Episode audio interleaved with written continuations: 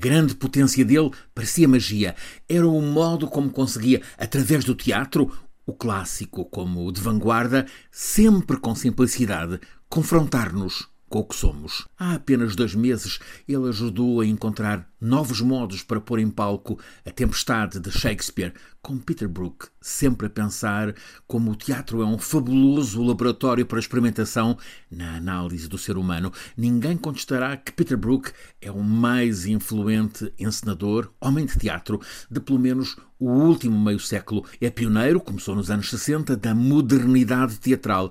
Passou a vida a experimentar, a inovar, a revolucionar muito como provocador, ousou tirar o palco do espaço fechado de salas de teatro e instalá-lo em lugares da vida cotidiana. Isto por entender que a estrutura das salas de teatro, às vezes, condiciona a dramaturgia. É memorável, pude vê-la, a releitura transcendente que fez de um mito e uma música que são universais, a Carmen, ópera de Bizet, e a tornou contemporânea com palco num lugar onde também se compra fruta, hortaliça o Mercado das Flores, em Barcelona.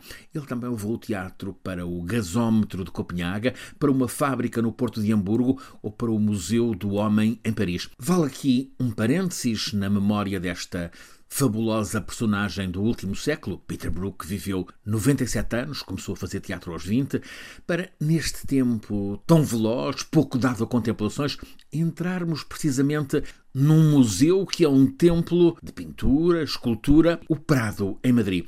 Os organizadores da Cimeira NATO, na semana passada na capital espanhola, pensaram bem, puseram os líderes mundiais a conviver, até mesmo a jantar, frente aos quadros de Goya, de Velázquez, de Bosch, de Rubens, de Tiziano e de outros grandes também expostos no Museu do Prado. E é assim que as imagens de líderes dos países participantes na Cimeira NATO de Madrid, por exemplo, o húngaro Orbán, demoradamente fixado nas meninas de Velázquez, Boris Johnson a contemplar Tiziano, os Macron deslumbrados com um quadro de Goya, a família de Carlos IV, ao vermos aquelas fotografias também constatamos que aqueles cimeiros dirigentes políticos que habitualmente posam para a foto de família com em fundo um cenário de bandeiras nacionais, ao fazê-lo desta vez no privilégio da proximidade com os quadros daqueles mestres pintores, esses políticos saem favorecidos. Aparecem-nos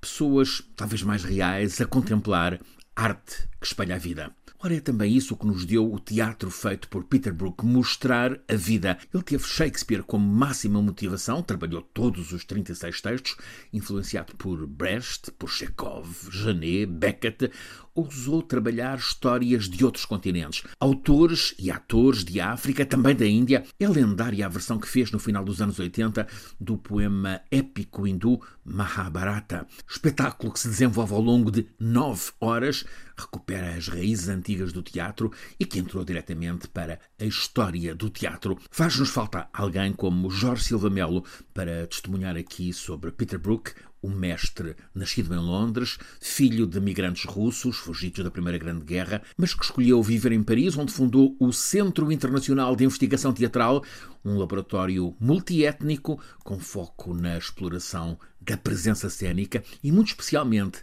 da voz, a voz expressiva para representar, por exemplo, Hamlet, a Tempestade ou o Dr. Fausto, sempre cidadão e artista interveniente, numa última entrevista, já neste ano, Peter Brook lamentou que não tenhamos aprendido a lição do que levou às ferozes ditaduras do século XX e lastimou que estejamos mergulhados em tantas indiferenças. Há uma frase que fica como lema artístico de Peter Brook: fazer um trabalho de qualidade humana acessível a todos, o teatro com máxima simplicidade.